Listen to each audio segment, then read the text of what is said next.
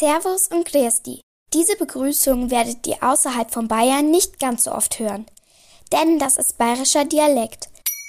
Ein Dialekt ist eine bestimmte Form einer Hochsprache. Das klingt oft erstmal ungewohnt.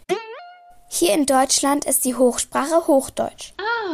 Je nachdem, ob du aber gerade in Berlin, Sachsen oder Bayern bist, können Menschen unterschiedliche Dialekte sprechen.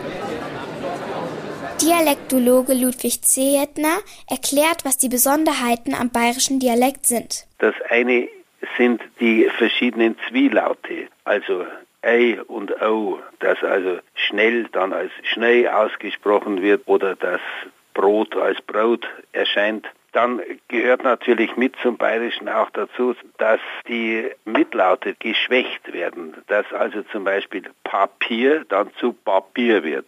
Zum Teil benutzen Menschen in Bayern aber auch Wörter, die der Rest von Deutschland noch nie gehört hat. Hä? Das macht es für viele natürlich schwierig, den Dialekt überhaupt zu verstehen. Zum Beispiel, dass für Geld Diretare gesagt wird.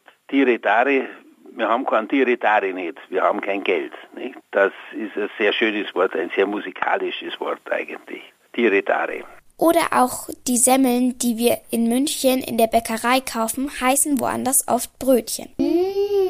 Noch schwieriger als diese Dialektwörter zu verstehen, ist es bayerisch selber neu zu lernen.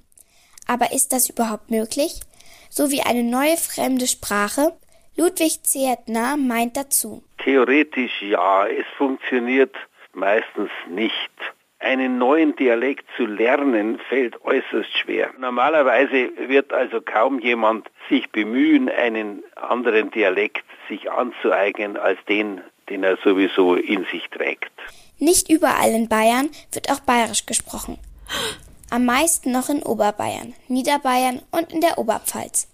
Und sogar außerhalb von Bayern wird eine Form des Bayerischen gesprochen, und zwar in Österreich. Denn auch der österreichische Dialekt gehört streng genommen zum Bayerischen.